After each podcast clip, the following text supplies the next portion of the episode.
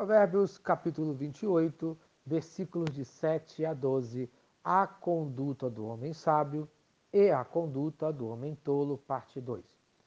O sábio continua falando da diferença do homem sábio e do homem tolo. Em sétimo lugar, o homem sábio é obediente, mas o homem tolo é desobediente, conforme fala o versículo 7. O que guarda a lei é filho obediente mas o companheiro de libertinos envergonha seu pai. Isto é, a sabedoria está em ser obediente e não na desobediência, conforme fala 1 Coríntios, capítulo 15, versículo 33. Não vos enganeis, as más companhias corrompem os bons costumes. Em oitavo lugar, o homem sábio enriquece licitamente mas o homem tolo enriquece ilicitamente, conforme fala o versículo 8.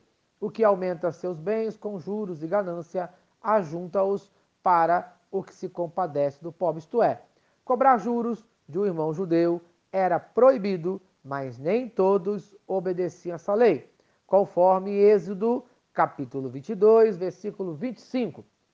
Se emprestares dinheiro ao meu povo, ao pobre que estás contigo, não te haverá com ele como credor que impõe juros. Só um homem muito sábio e temente a Deus segue esse exemplo de não explorar o pobre com juros, especialmente em dias tão difíceis. Mas tenho certeza que Deus observa as nossas ações, conforme fala o Salmo de número 37, versículo 21. O ímpio pede emprestado e não paga, o justo, porém, se compadece e dá. Amém. Em nono lugar, Deus ouve a oração do homem sábio, mas ignora a oração do homem tolo, conforme fala o versículo de número 9.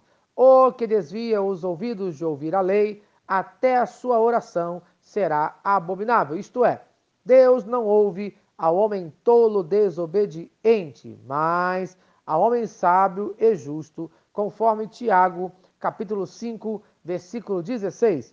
A oração de um justo é poderosa e eficaz. O justo aqui é uma pessoa obediente a Deus. Temos o exemplo de Elias, ainda conforme Tiago, capítulo 5, versículo 17. Elias era homem semelhante a nós, sujeito aos mesmos sentimentos, e orou com insistência para que não chovesse sobre a terra. E por três anos e seis meses não choveu. E orou de novo, e o céu deu chuva, e a terra fez germinar seus frutos. Amém. Em décimo lugar, o homem sábio encaminha o próximo, mas o homem tolo desvia o próximo, conforme o versículo número 10. O que desvia os retos para o mau caminho, ele mesmo cairá na cova que fez, mas os íntegros herdarão o bem. Isto é, o homem tolo que corrompe os outros, ele mesmo cairá na sua armadilha, conforme Provérbios capítulo 26, versículo 7. Quem faz uma cova, nela cairá. Se alguém rola uma pedra, esta rolará de volta sobre ele. Mas e o homem sábio? Conforme fala Provérbios, capítulo 2, versículo 7. O Senhor reserva o bom senso para o justo, como um escudo protege quem anda com integridade. Amém. Em décimo primeiro lugar, o homem sábio confia em Deus, mas o homem tolo nas suas riquezas, conforme o versículo de número 11. O homem rico é sábio a seus próprios olhos, mas o pobre que é sábio, sabe sondá-lo. Isto é, se você deseja ser sábio, precisa aprender, conforme fala Provérbios, capítulo de número 3, versículo 7.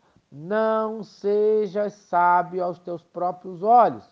Teme ao Senhor e aparta-te do mal. Isto é, a sabedoria não está em você, nem no mundo, mas está em Deus. Amém. Em décimo segundo lugar, o homem sábio governa com justiça, mas o homem tolo governa com injustiça, conforme fala o versículo de número 12.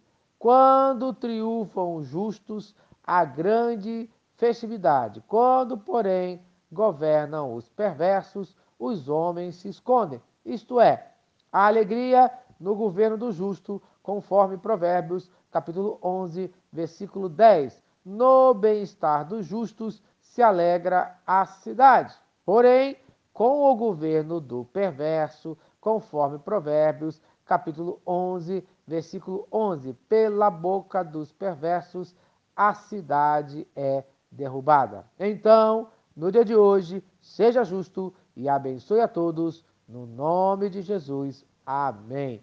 Se esta mensagem abençoa a sua vida, compartilhe com quem você ama. Vamos orar. Senhor Deus, obrigado por mais um dia de vida. Abençoe no dia de hoje as nossas autoridades. Abençoe hoje os nossos pastores, as nossas igrejas. Abençoe o seu povo com integridade, com justiça. Afaste os nossos corações da injustiça. No nome de Cristo Jesus. Amém e amém. Eu sou o pastor Eloy, sou pastor da Primeira Igreja Batista em São Miguel Paulista, localizada na rua Arlindo Colasso, número 85, no centro de São Miguel Paulista, São Paulo. E lembre-se, Deus no controle sempre.